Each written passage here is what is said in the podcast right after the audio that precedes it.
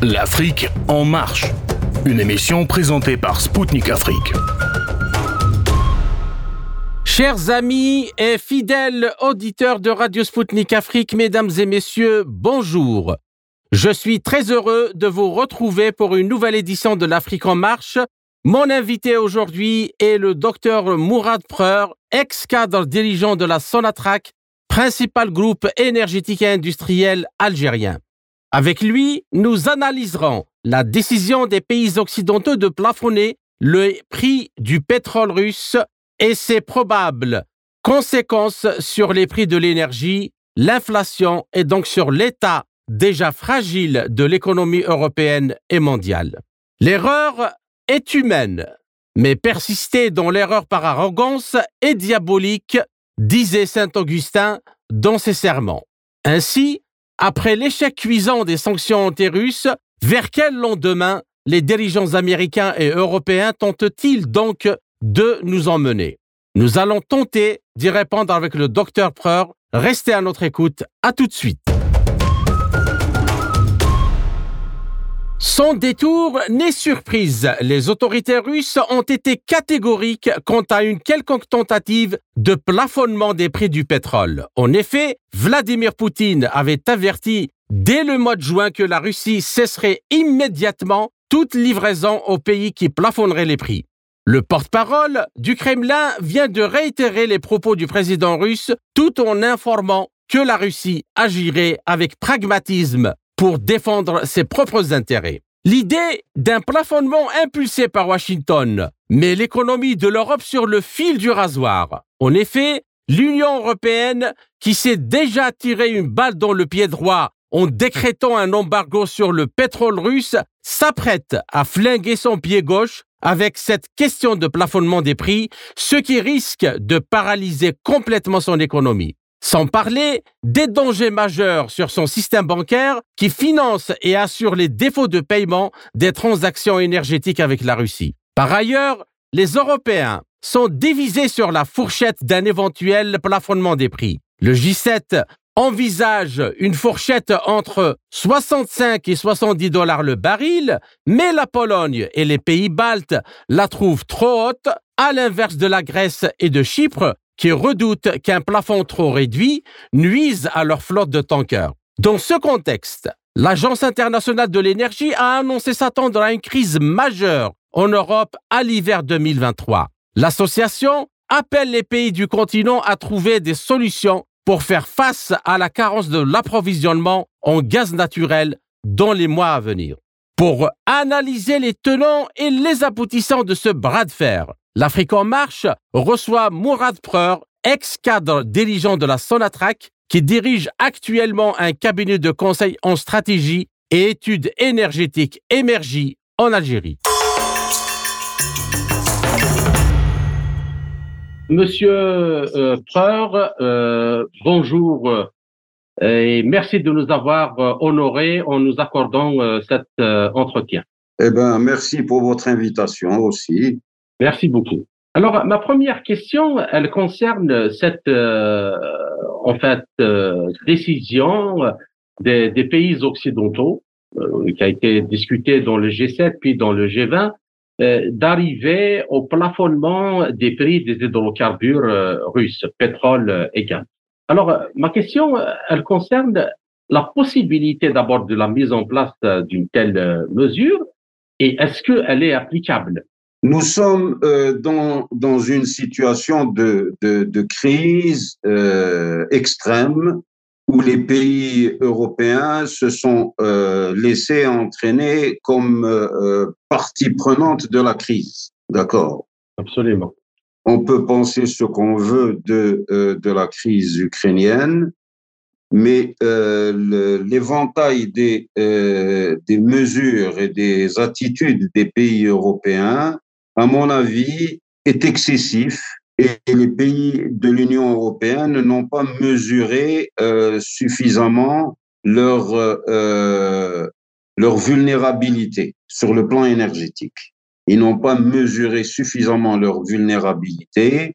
Ils n'ont pas également mesuré les capacités de résilience de l'économie russe par rapport à une crise de ce type.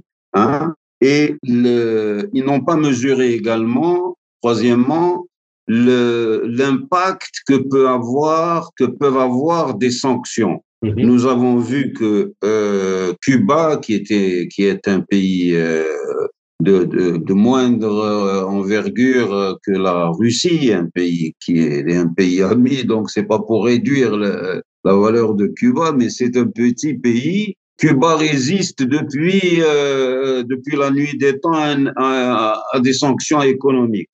Nous avons vu que le Venezuela a réussi à résister, que l'Iran a réussi, que la Corée du Nord a réussi, que euh, donc euh, en fait les sanctions économiques, euh, euh la conséquence en fait c'est de renforcer leur conséquence est de renforcer le pays qui, qui les subit.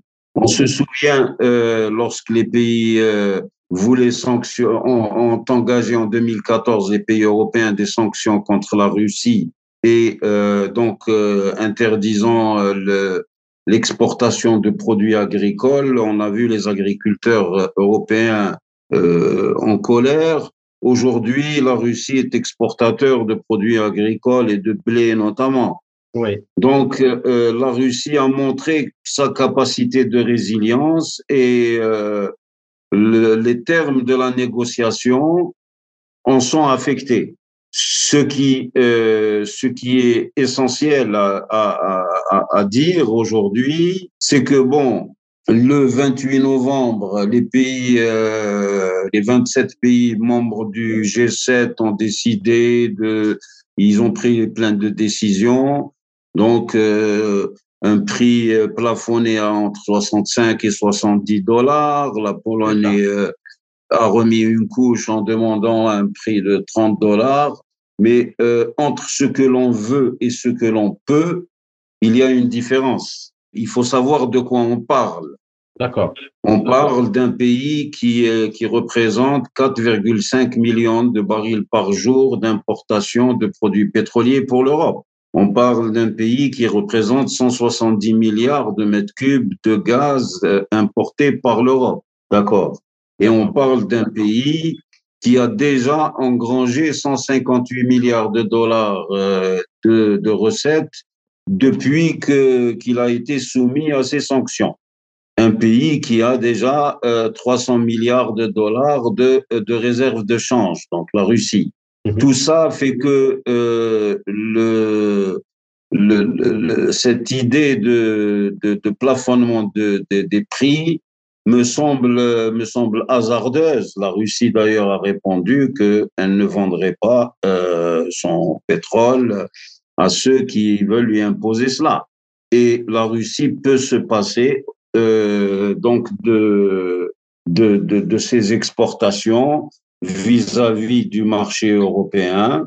Euh, elle a déjà euh, euh, ré, réorienter une bonne partie de ses exportations pétrolières et gazières vers vers la vers l'Asie, hein, mm -hmm.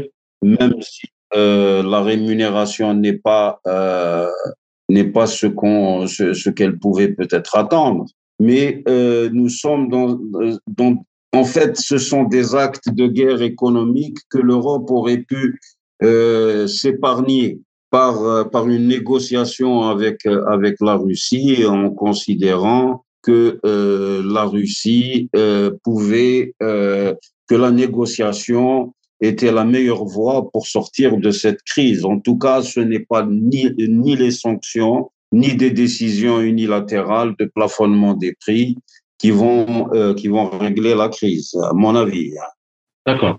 Mais euh, je voudrais quand même revenir sur ça euh, et je, je, sollicite vos connaissances d'experts international en la matière. Techniquement, supposons que maintenant ils se sont tous mis d'accord. Techniquement, est-ce que est-ce qu'il est possible de mettre en place une telle mesure? Techniquement, d'abord le marché pétrolier euh, est un marché qui est euh, qui est qui est euh, comment dirais-je euh, qui, qui, qui, qui est qui est orienté, qui est dirigé par des logiques boursières.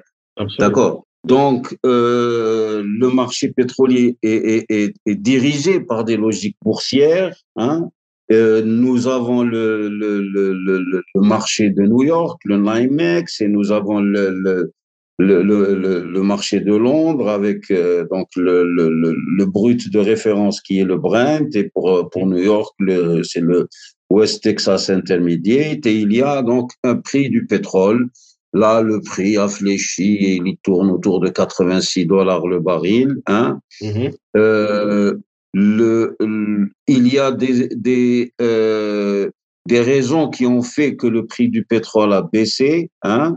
Les raisons qui ont fait que le prix du pétrole a baissé, c'est euh, que l'Europe est en crise, c'est que les États-Unis sont en crise, c'est-à-dire avec à, euh, de la demande, vous voulez dire Oui, euh, c'est-à-dire que l'Europe est en, est en récession quasiment, avec une inflation à deux chiffres et avec euh, le, de grands pays européens qui sont euh, endettés euh, à 120% de leur, de leur PIB, comme la France.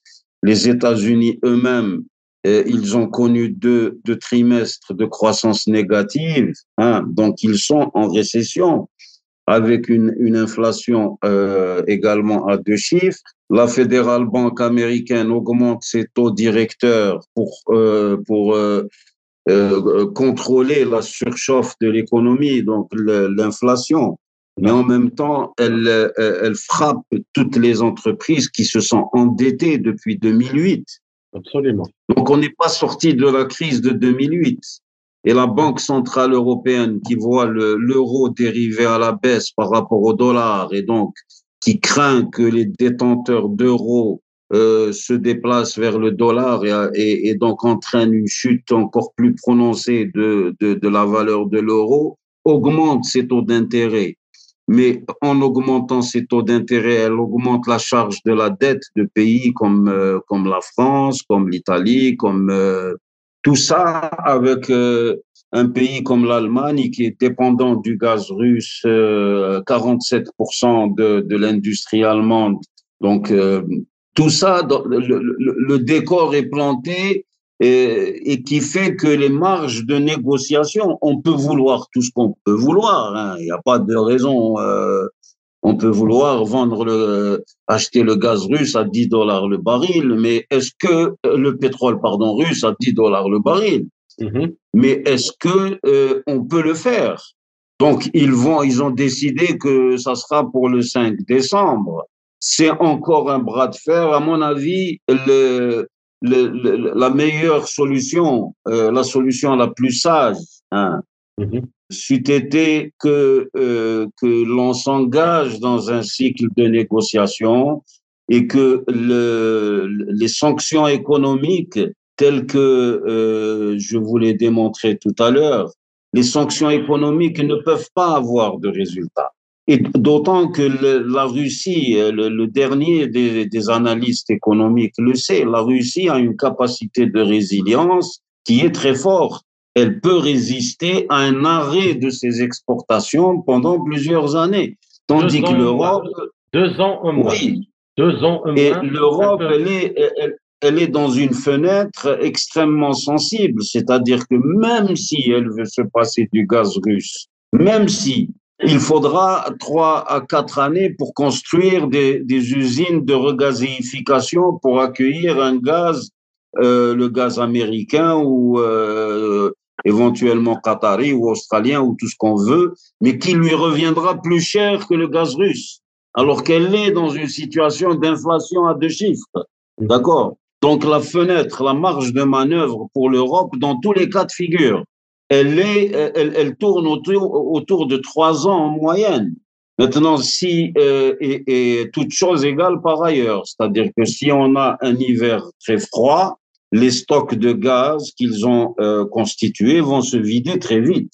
Et euh, je ne pense pas que l'Europe soit en mesure de, de comment dirais-je, d'imposer euh, ces conditions euh, à la Russie je ne comprends pas pourquoi les Européens ne rentrent pas dans des, euh, logiques de négociation et de, résolution de ce conflit. Euh, mais euh, penser, avoir pensé épuiser la Russie, à mon avis, était une erreur stratégique. D'accord. Maintenant, euh, vous avez quand même évoqué une, une idée, euh, enfin une question très importante, c'est le c'est le le côté qui contrôle en réalité le marché du pétrole et du gaz et euh, et qui fixe son prix, soit par le, les quantités euh, vendues ça et là, soit par la spéculation euh, sur des, des titres. C'est le système financier et monétaire international, que ce soit à, Wall Street ou à la, à la, à la Cité de Londres, mais il y a une question que j'aimerais, sur laquelle j'aimerais euh, avoir un éclaircissement. Hein. Parce que toutes ces banques-là qui contrôlent la vente des hydrocarbures, elles sont aussi les mêmes qui assurent, qui assurent les contrats d'achat ou de vente de pétrole ou de gaz. Et ces contrats d'assurance, euh, s'il y a un déficit dans la livraison de pétrole et de gaz, ce sont des contrats qui sautent. Et s'ils sautent, c'est la catastrophe déjà, avant tout pour l'Europe et pour les banques américaines avant qu'elles ne soient pour euh, les banques russes. Comment vous expliquez cette situation? En fait, euh, effectivement, le, les traders euh, prennent des assurances auprès de, auprès de, de, de banques pour couvrir le, le, risque, le risque pris. Et ces assurances sont, sont titrisées en plus.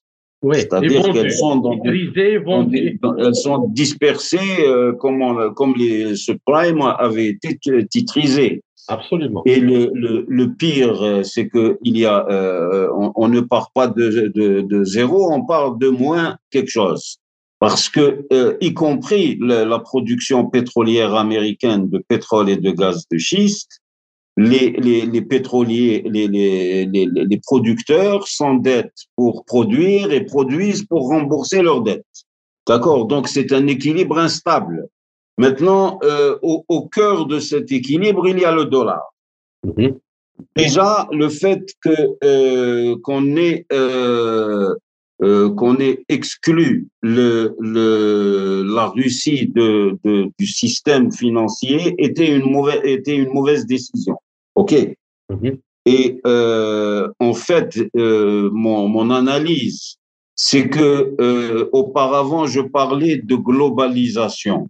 D'accord? Depuis 1991, la chute du mur de Berlin, la révolution d'éthique, etc. Aujourd'hui, je, je, je parle de globalisation anglo-saxonne. Et en fait, je pense qu'on est la globalisation anglo-saxonne est arrivé au terme de son cycle historique. Et le, comment dirais-je, la crise ukrainienne aura été l'étincelle pour euh, pour faire, c'est-à-dire on était passé d'un monde bipolaire depuis Yalta jusqu'à euh, la fin de l'Union soviétique, ensuite un monde unipolaire, donc avec l'hyperpuissance américaine, avec euh, donc de pendant 20, 20, 20, 25 ans à peu près, 20, 25 ans, avec euh, euh donc euh, une euh, une succession de crises géopolitiques, hein, et euh, nous rentrons euh, dans un monde multipolaire, donc avec les BRICS, avec mais là, le, le, la crise ukrainienne aura été le détonateur pour un peu figer, regrouper ce monde multipolaire, ce, ce, ce deuxième en une, euh, en, en, fait, en deux globalisations. Une globalisation anglo-saxonne et une nouvelle globalisation qui, lui, euh, conteste le leadership de l'économie mondiale. D'accord? Mm-hmm. Et euh, la, la, la, conséquence, cela va être euh, le, le, le, est-ce que le dollar peut depuis Bretton Woods 2, on est dans une situation complètement euh, ahurissante où le dollar n'est plus indexé sur l'or, où il suffit d'imprimer et donc les États-Unis se retrouvent avec euh, une dette extérieure de 30 000 milliards de dollars, quelque chose de complètement qui, qui ne pourra pas être payé ni même par les, les arrières, arrière, arrière petits-fils des citoyens. Encore ça, et encore ça, juste pour une précision pour nos auditeurs, les 30 000 milliards de dollars, ça c'est la dette fédérale. Mais si l'on prend la dette américaine dans sa globalité, c'est un peu plus que le double. C'est un peu plus que 60 000. Oui. C'est euh, une situation qui est, en fait, le, la globalisation anglo-saxonne a produit euh, une situation qui, qui était de toute façon intenable. Mm-hmm. C'est-à-dire que les, les, les États-Unis, euh, euh, comment dirais-je, se sont retrouvés en train de, euh, de, d'importer euh, en produisant de, de la de la de la monnaie euh, donc scripturale hein. Et la conséquence ça a été l'effondrement de leur industrie Détroit, qui était la capitale de l'automobile, euh, qui est devenue une ville fantôme, etc. Mhm. Euh, avec une prééminence dans le tertiaire, dans, avec les GAFAM, etc. Mais euh, ce n'est pas étonnant qu'il y ait eu une montée de nationalisme américain avec Monsieur Trump qui était qui incarnait cette euh, et qui est toujours présente. Donc cette situation et une montée de nationalisme aussi dans les pays européens.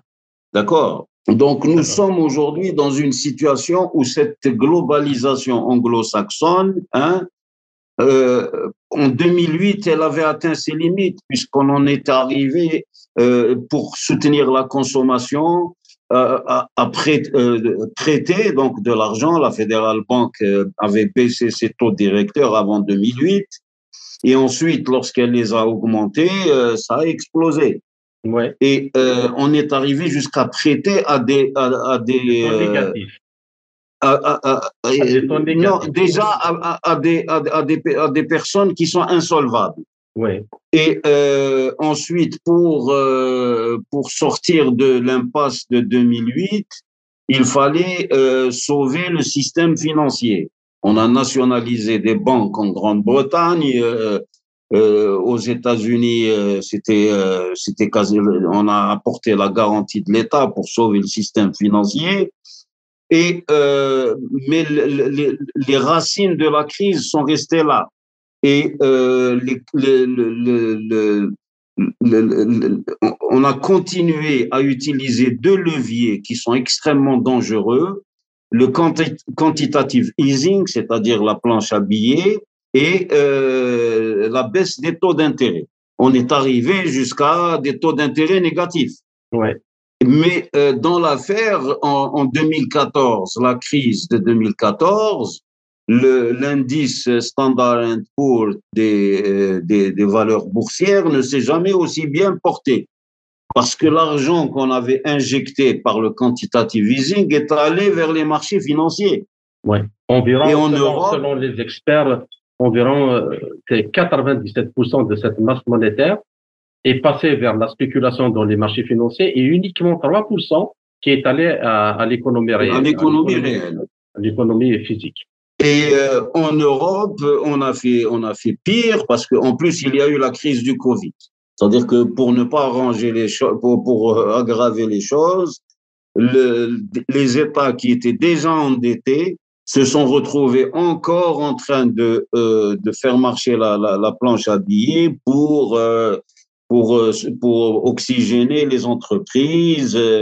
Et aujourd'hui, euh, en fait, la crise ukrainienne n'est pas la cause de cette absolument. inflation à deux chiffres. Absolument, absolument. Elle n'est pas la cause. Le problème, c'est que c'est pour ça qu'au début de cette intervention, je vous ai dit les pays européens auraient dû être beaucoup plus perspicaces et beaucoup plus regardants avant de s'engager dans cette guerre euh, des sanctions euh, contre la Russie, alors que la Russie, elle, elle a 300 milliards de dollars de réserve de change et elle a fait rentrer 158 milliards de dollars depuis euh, depuis les nouvelles sanctions. Donc elle est, elle est en mesure de et puis là, l'âme du peuple russe est, est connue et euh, donc euh, euh on, mais, on mais connaît. Euh, monsieur, monsieur Freur, il y a quand même une chose que, en tout cas ici, au, ici en Russie, nous n'arrivons pas à comprendre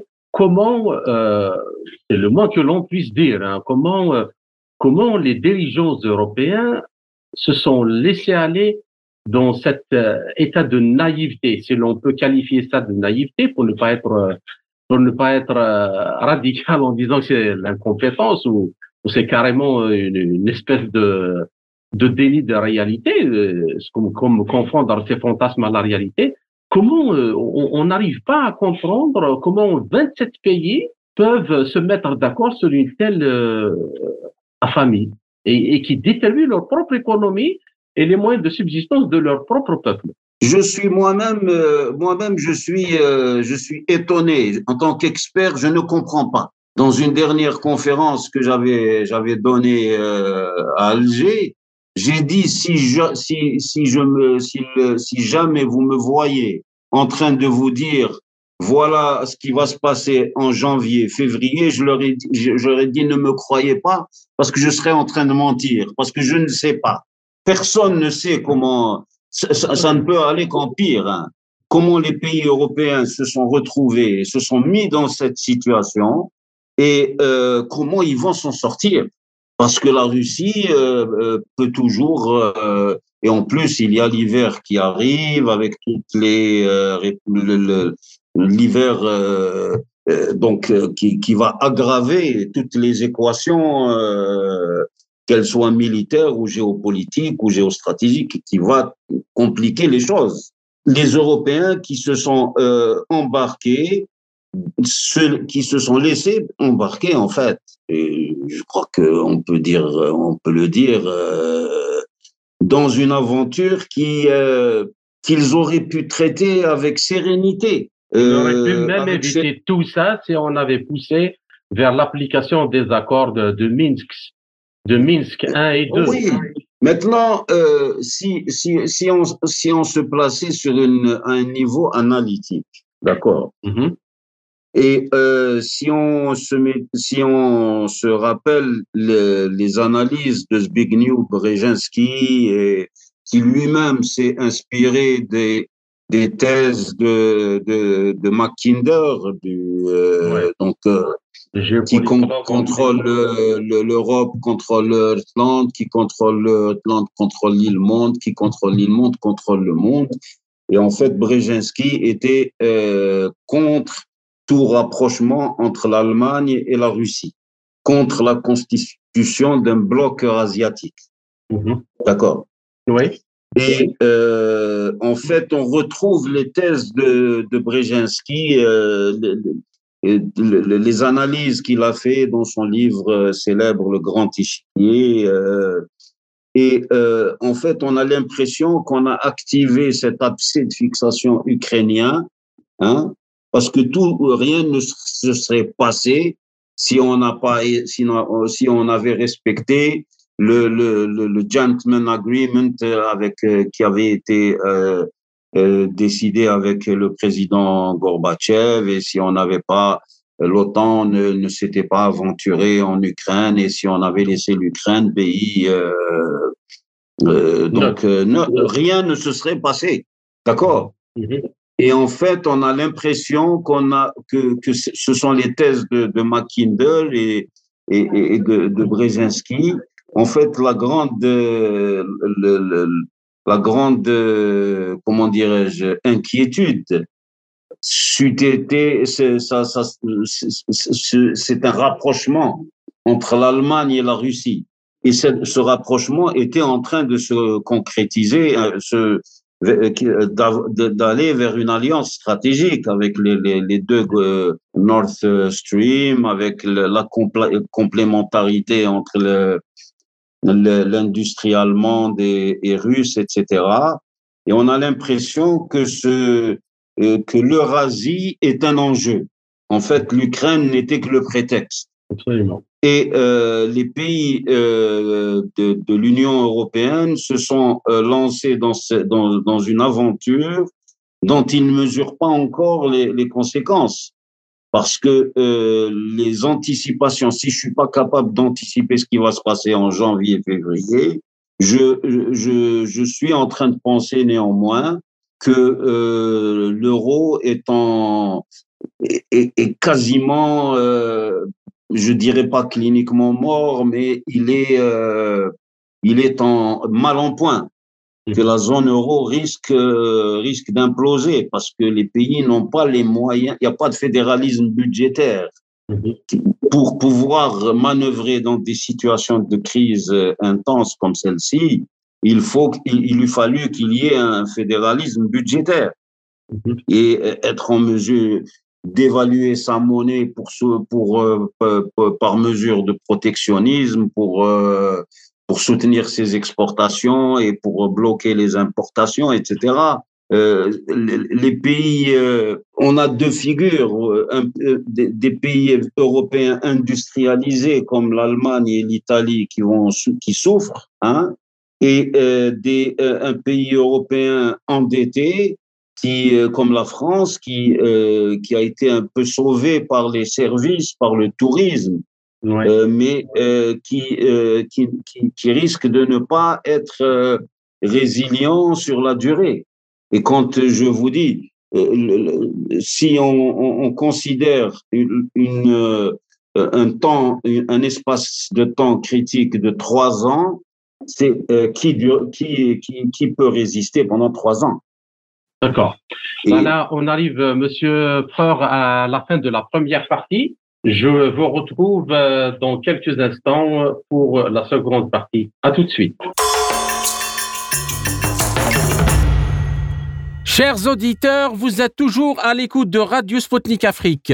Je suis Kamal Louadj, animateur de l'Afrique en marche. Mon invité aujourd'hui est le docteur Mourad Preur, expert en hydrocarbures, stratégie et géopolitique de l'énergie. Selon mon interlocuteur, entre ce que l'on veut et ce que l'on peut, il y a une très grande différence. Ainsi, il estime que la mesure de plafonnement des prix des hydrocarbures russes est irréaliste et strictement inapplicable. Car remplacer plus de 170 milliards de mètres cubes de gaz par an et environ 4,5 millions de barils de pétrole par jour russes en si peu de temps relève du miracle à moins si les Européens ont choisi de se suicider économiquement. Selon lui, c'est l'Europe qui a besoin de la Russie et certainement pas l'inverse. Chers auditeurs, je vous invite à rester avec nous pour la seconde partie de votre émission L'Afrique en marche. Nous aborderons avec Mourad Preur la possibilité soulevée par certains médias occidentaux que l'Algérie et la Libye remplacent la Russie sur le marché énergétique européen. Nous évoquerons également les besoins des pays africains en énergie et les défis de la transition énergétique qui se posent à eux.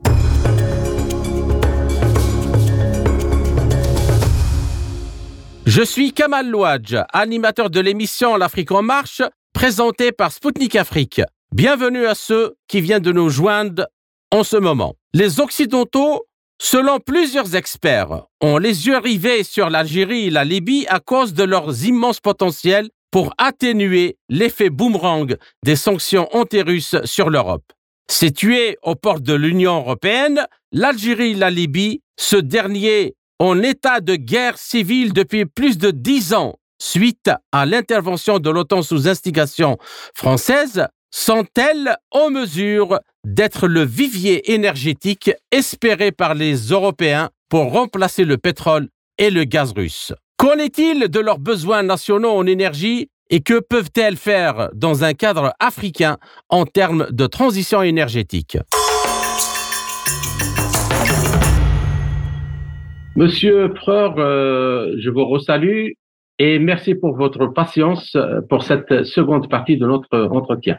Alors, euh, ma première question, elle, elle concerne le, les possibilités de, ce, de substitution en cas de mise en application de cette euh, de, du plafond, de cette mesure de plafonner les, prix des hydrocarbures russes et que les Russes donc euh, réagissent par la coupure de, de, livraison. Alors, il y a dans les médias, et sur ce chose sur laquelle j'aimerais bien avoir euh, votre avis d'expert, il y a dans les médias des discussions sur la possibilité que ce soit l'Algérie et, et, et, la Libye qui prendraient le relais pour euh, fournir l'Europe euh, en pétrole euh, en quantité suffisante et en gaz aussi en quantité suffisante.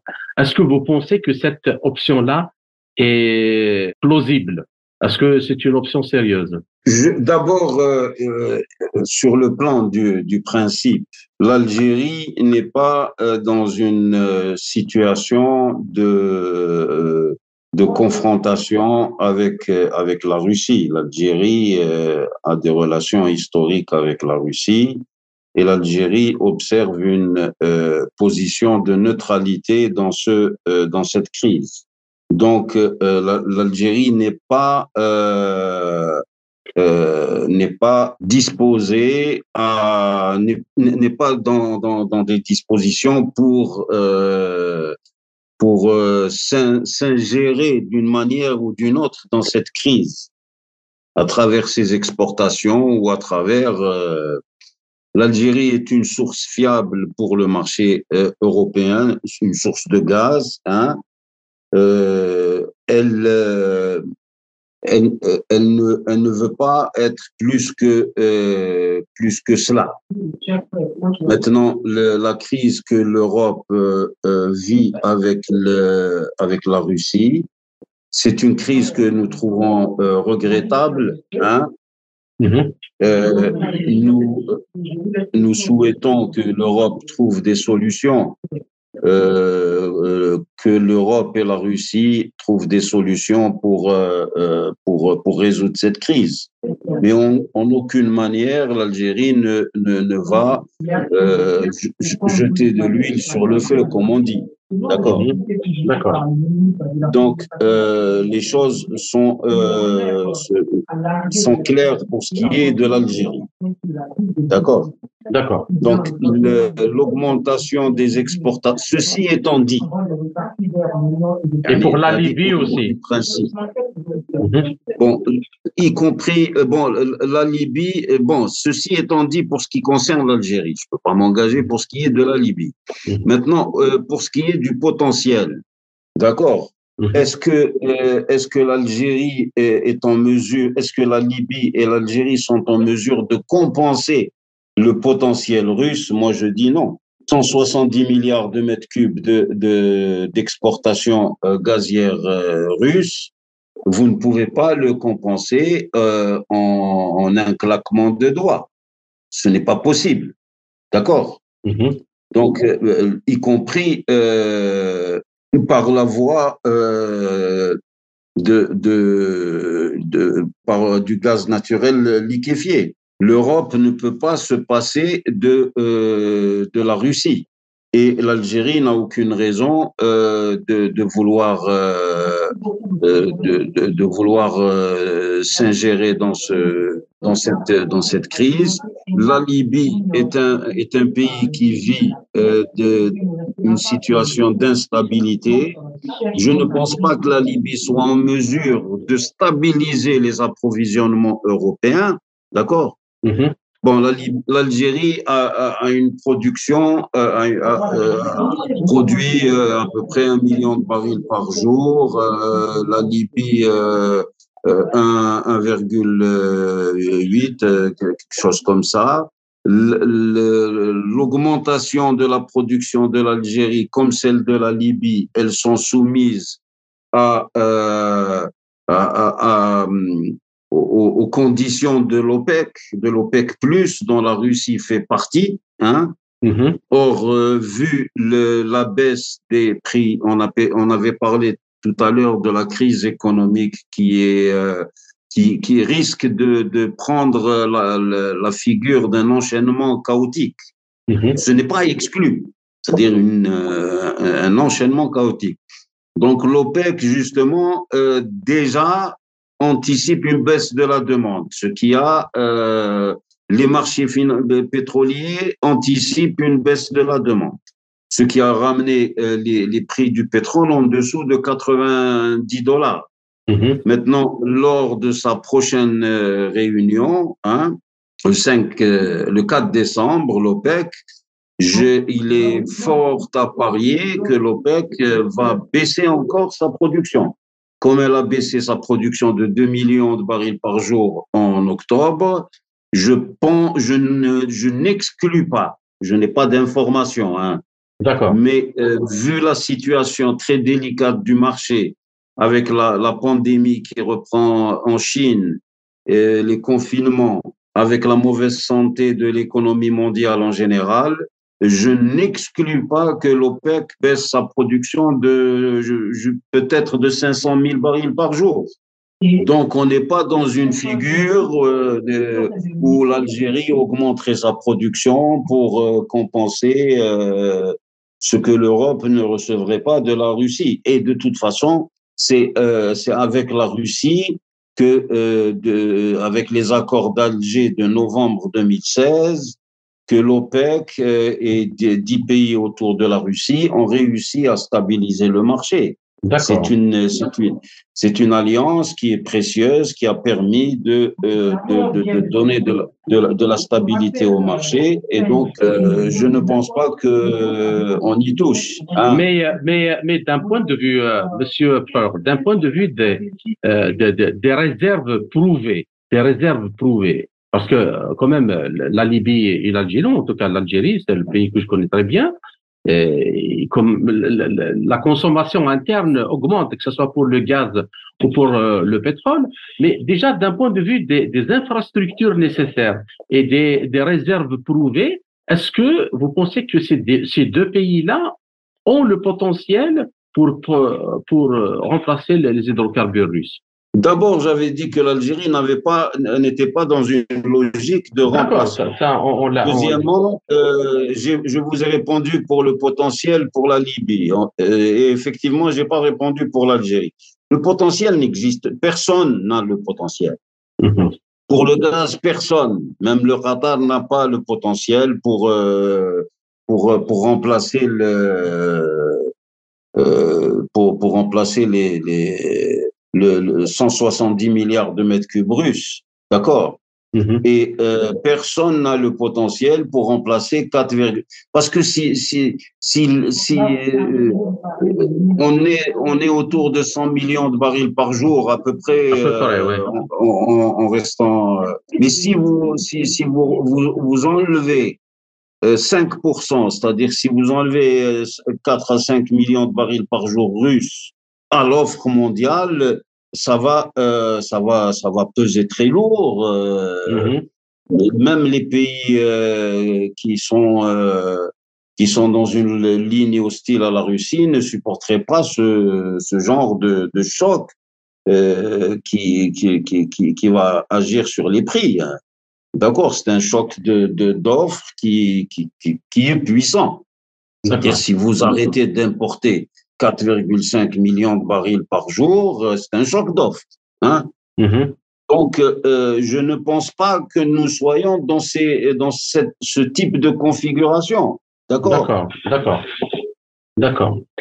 Une dernière question concernant ce problème avant de passer donc euh, la, aux besoins d'une transition, des transitions énergétiques. Donc, de ce point de vue, donc euh, les pays européens ou les Occidentaux en général disent que euh, nous allons essayer de trouver d'autres sources d'énergie alternatives, euh, le solaire, euh, je ne sais quoi, le, les, les, éoliennes, même le nucléaire.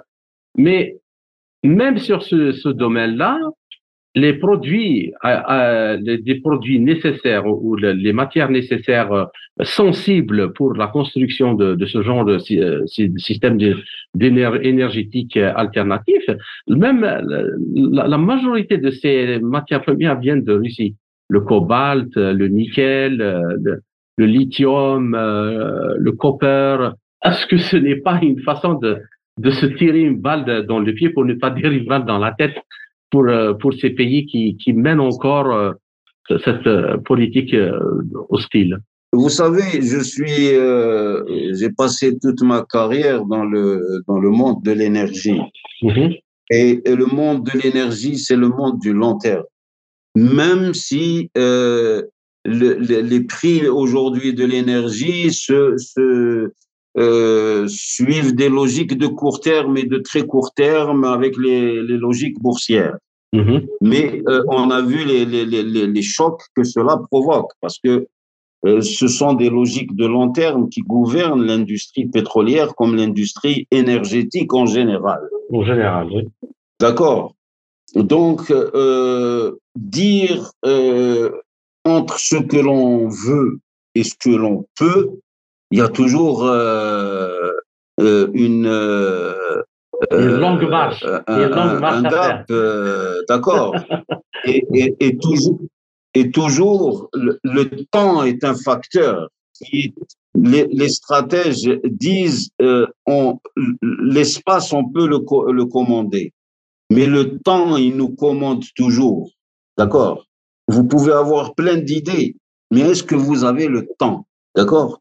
Est-ce que vous avez le temps de construire des usines de regazéification euh, pour euh, approvisionner, pour remplacer 170 milliards de mètres cubes russes? Mhm. Et d'abord, est-ce que les, les, les, les, producteurs qui vont vous vendre dans les États-Unis ne vont pas profiter de votre euh, euh, dépendance pour augmenter leur prix?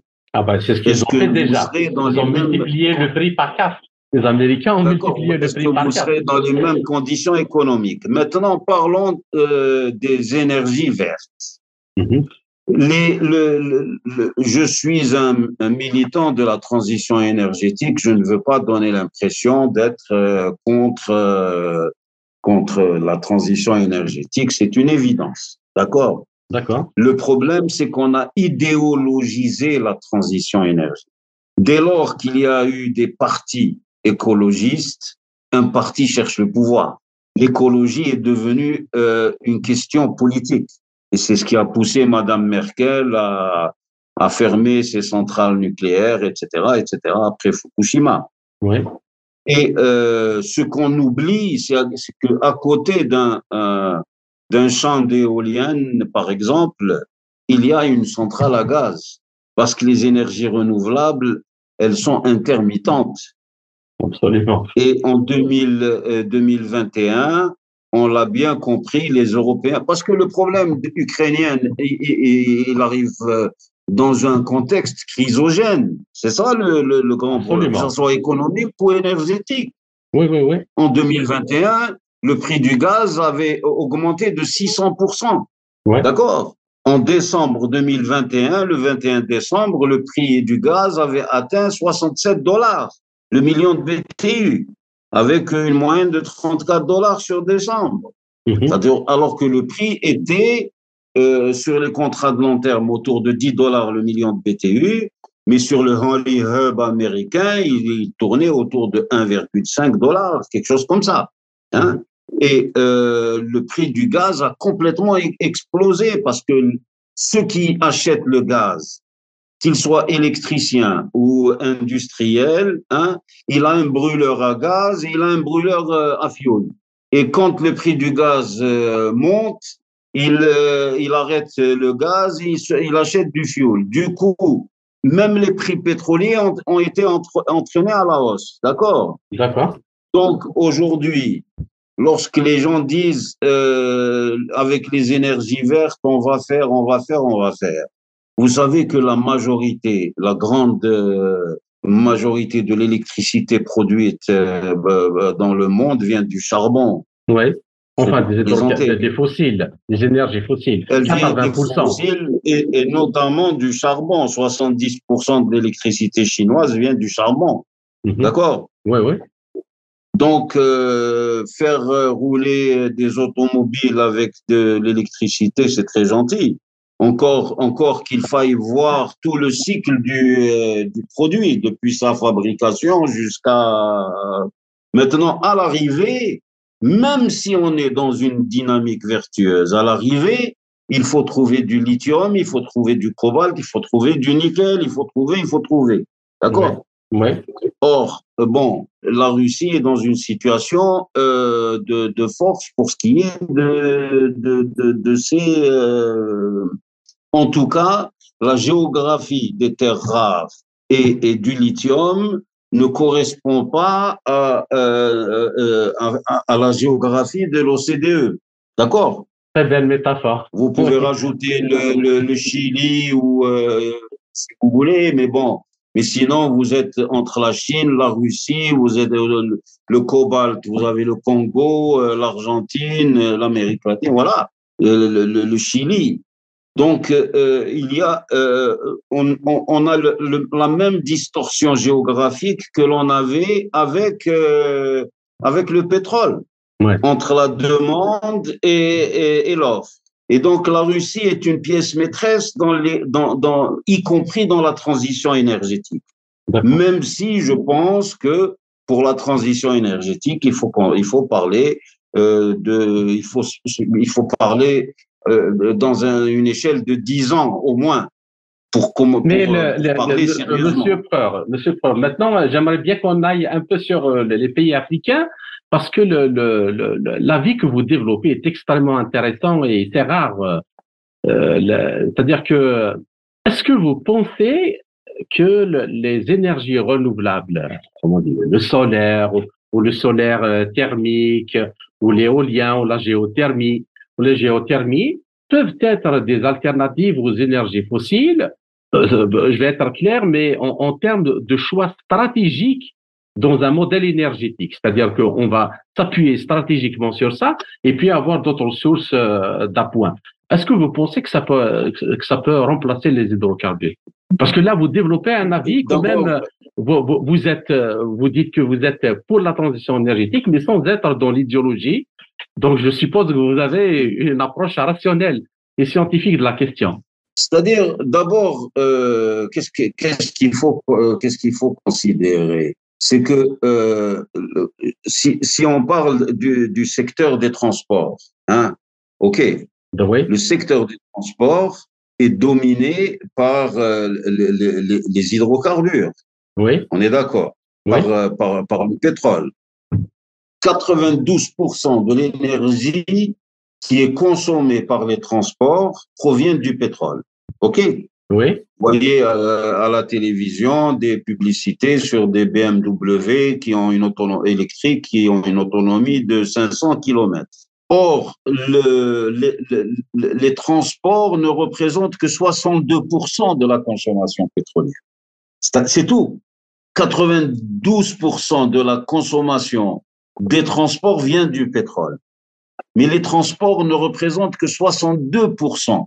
Et dans toute cette affaire, les véhicules légers ne représentent que 29 euh, 3,4% de la consommation pétrolière. D'accord? D'accord. Donc, même si on, on, on baissait, je- non, je commence par euh, euh, méthodiquement. Donc, même si on baissait de 10, de 15, 20% la consommation des, des, des, des, des véhicules légers, etc., euh, de l'aviation, on peut pas la toucher.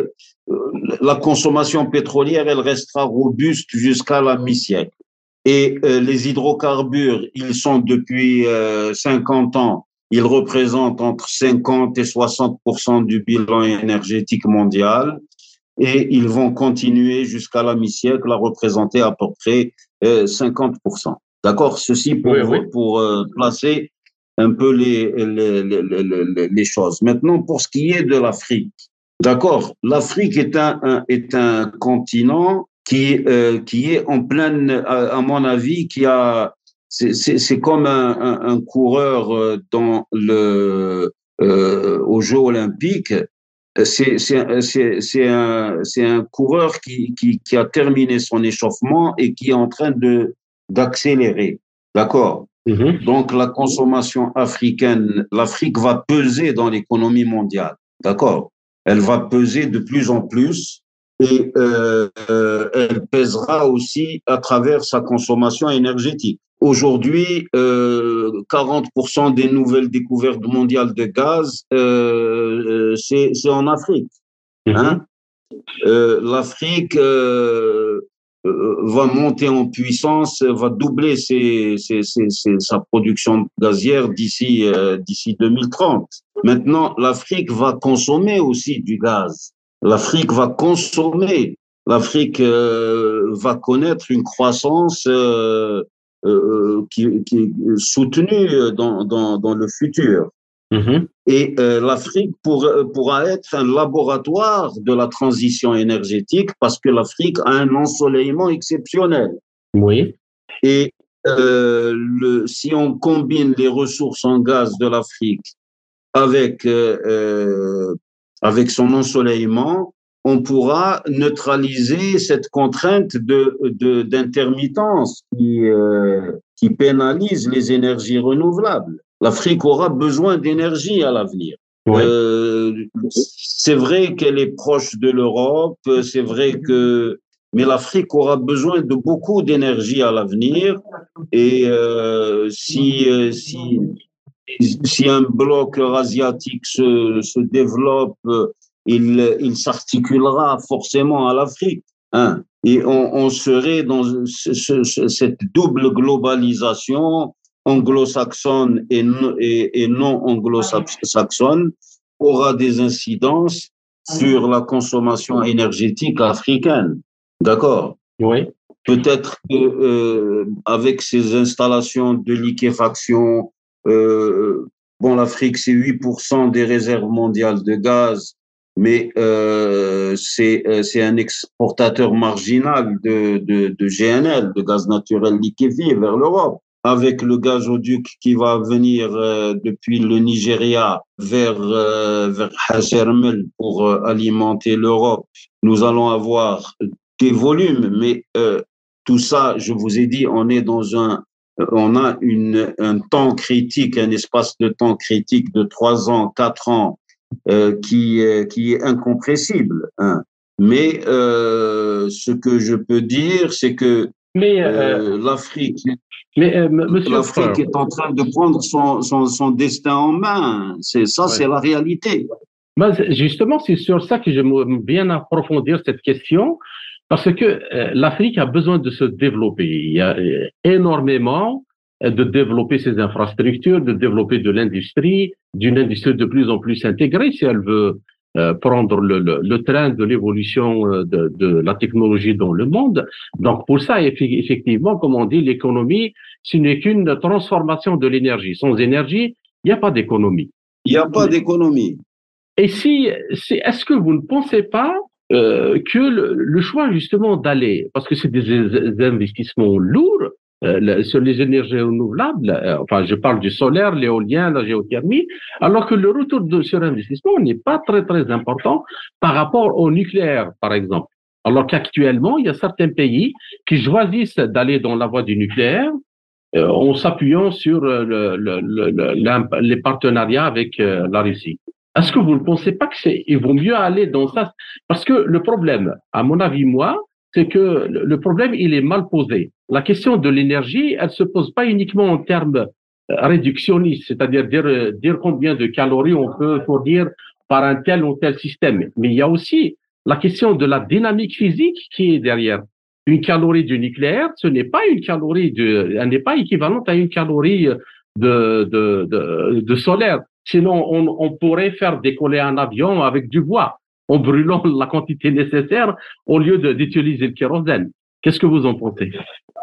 Bon, d'abord, euh, euh, a, priori, moi, je pense que le, nucléaire est une. Euh, d'abord, je, je n'ai aucun.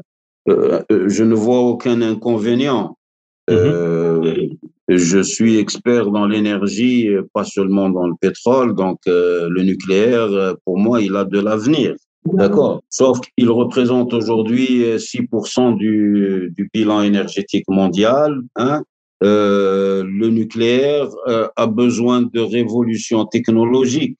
Les small module reactors, euh, les réacteurs de petite à moyenne capacité de 300 à 500 mégawatts, euh, peuvent participer, accélérer le développement de, de, de, du nucléaire Effectivement, le nucléaire n'est pas intermittent, le nucléaire, euh, sauf que euh, lorsque l'on parle du nucléaire, euh, il faut éviter la simplification. Mm-hmm. C'est-à-dire, lorsque l'on parle du nucléaire, il faut parler du cycle du combustible, de tout, de, de, de, tout le cycle du combustible. De Absolument, oui.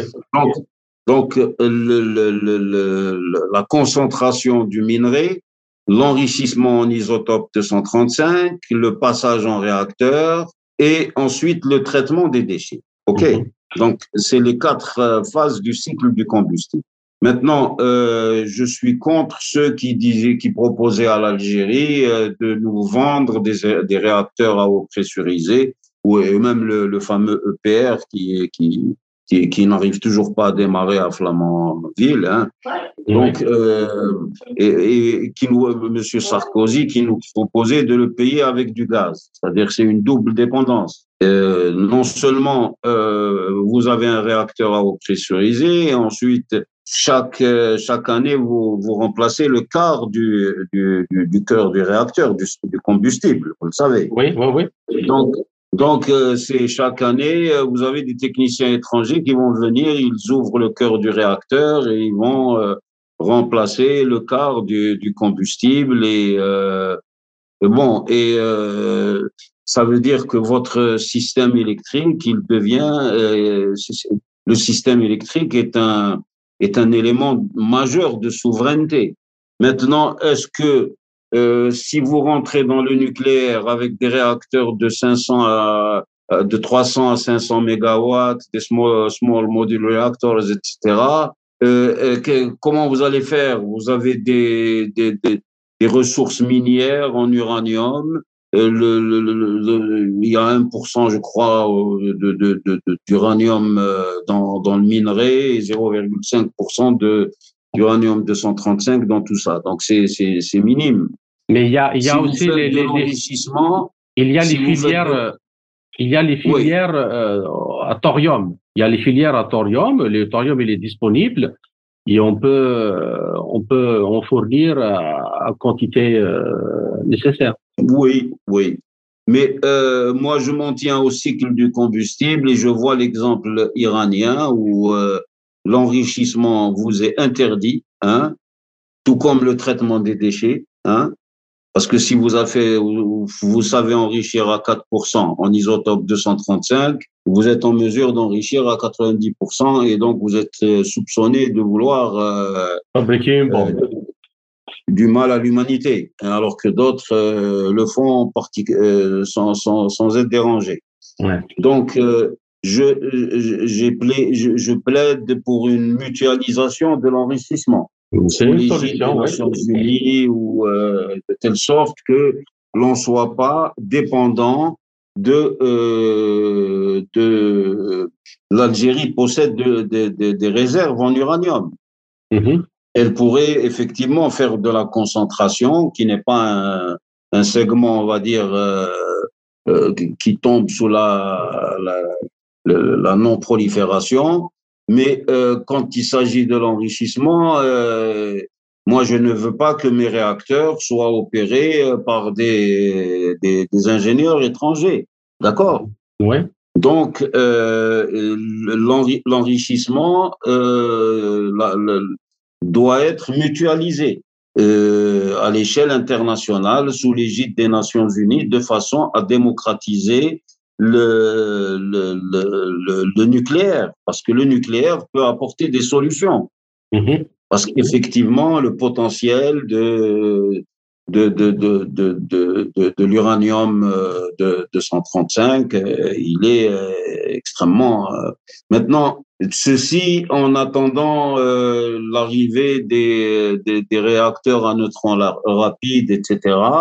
Et là, il faut que l'Afrique se mette dans une situation de veille technologique active. Ouais. Qu'elle construise des partenariats stratégiques avec des leaders technologiques, dans la Russie, mm -hmm. la Chine ou euh, peu importe. La hein. Corée du Sud. Ou la Corée du Sud, ou euh, donc des leaders technologiques et euh, s'engager dans la filière parce que nous aurons besoin. Ce n'est pas normal que nous n'ayons pas un TGV Alger-Niamey, par exemple, ou Alger euh, Tombouctou euh, ou euh, je sais pas moi qu'il qu n'y ait pas des, des, des, des, liaisons entre entre les pays africains à travers le, les voies ferrées, des voies ferrées électrifiées. Oui. Euh, si, si on veut que, parce que l'Afrique est un continent qui, est, qui déborde de ressources et notamment de ressources humaines. L'intelligence euh, est une richesse euh, qui, qui, est renouvelable et l'Afrique est riche, riche de son intelligence, hein, d'accord? Le problème, c'est que les pays africains sont compartimentés. Il faut d'abord casser les grands espaces. Lorsque vous cassez les, grands espaces, vous permettrez à un ingénieur malien de, de, de travailler à, à, Oran en Algérie ou à un professeur d'université algérien d'enseigner à Ouagadougou ou j'en sais rien. D'accord? Ouais. Mais tant que vous ne cassez pas les distances, les pays, regardez, tous les pays africains sont compartimentés, ils sont enfermés dans leur euh, et, et, les complémentarités entre pays africains sont, sont très faibles. C'est-à-dire que le, la logique coloniale, elle est toujours à l'œuvre. C'est une orientation sud-nord. Même pas ouais. nord-sud, sud-nord. Ouais. Et d'ailleurs, on le voit bien dans les, dans les, ce qui est écrit dans les médias. On parle de l'exportation de l'énergie de l'Algérie, de l'Afrique, de la Libye vers l'Europe. Comme si ces pays-là ne sont pas dans le besoin de développer leur industrie, de développer des transports, euh, une toile de, de, transport rapide, comme vous dites. Euh, c'est quand même incroyable. Je vais, vous dire, oui. je vais vous dire une chose. En matière d'intégration africaine, on a reculé. Moi, euh, ma génération, nous connaissions euh, Amilcar Cabral, Agostino Neto, euh, nous connaissions euh, Aristide Pereira, nous, connaissions les, leaders, nous vivions il y avait un, hebdomadaire qui s'appelait Africasie et, et on, on, lisait, on était informé de ce qui se passait en Afrique. D'accord? Mmh. La lutte du peuple angolais, du peuple mozambicain, euh, euh, on, on, on, la vivait. D'accord? Mais euh, on, a, on a vécu leur, leur, leur indépendance comme des victoires, euh, ma génération en tout cas. Oui. Hein Aujourd'hui, et on a connu euh, des étudiants. euh, Moi-même, quand j'étais euh, responsable à Sonatrach, j'ai reçu, j'ai accueilli euh, euh, comme stagiaire des étudiants qui, qui venaient des pays africains, qui venaient du Congo, qui venaient du, de, de, de, de, l'Angola, qui venaient du, du, du, du Mozambique, qui venaient. et en fait, on a reculé en matière d'intégration africaine. Mmh. On a reculé et euh, les pays se sont refermés sur, sur, sur eux-mêmes et euh, les échanges entre pays africains, on achète les bananes euh, aux États, au, en Amérique latine, on achète le café, je sais pas, en, en Amérique, alors que l'intégration africaine, on la voit pas. Les, les, les, relations entre Africains, euh, on, on, ne les voit pas. Euh, et, et, ça, euh, il y a beaucoup de, de, de travail à faire euh, entre Africains, beaucoup, beaucoup, beaucoup. L'Algérie est un pays africain, nord-africain, mais un pays africain. Mm. Voilà. D'accord. Ben, je vous remercie, Monsieur Preur, pour cet euh, entretien passionnant et très riche euh, en informations et aussi c'était un plaisir parce que vous apportez des, des, choses dans le débat dont on n'a pas l'habitude d'entendre ailleurs. Et j'espère vous retrouver dans un autre entretien, Inch'Allah. Merci et mes, amitiés à tous euh, vos auditeurs et euh, voilà, et je vous remercie. C'était Mourad Preur, ex-cadre dirigeant de la Sonatrac, responsable de la stratégie. Vous êtes toujours à l'écoute de Radio Sputnik Afrique.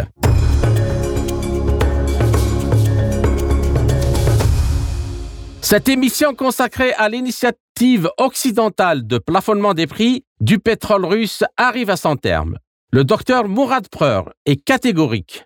Ni aucun moyen, ni aucun pays ne peut permettre de remplacer à brève échéance le pétrole et le gaz russe pour l'Europe. Compter sur le potentiel algérien et libyen relève également de la même chimère.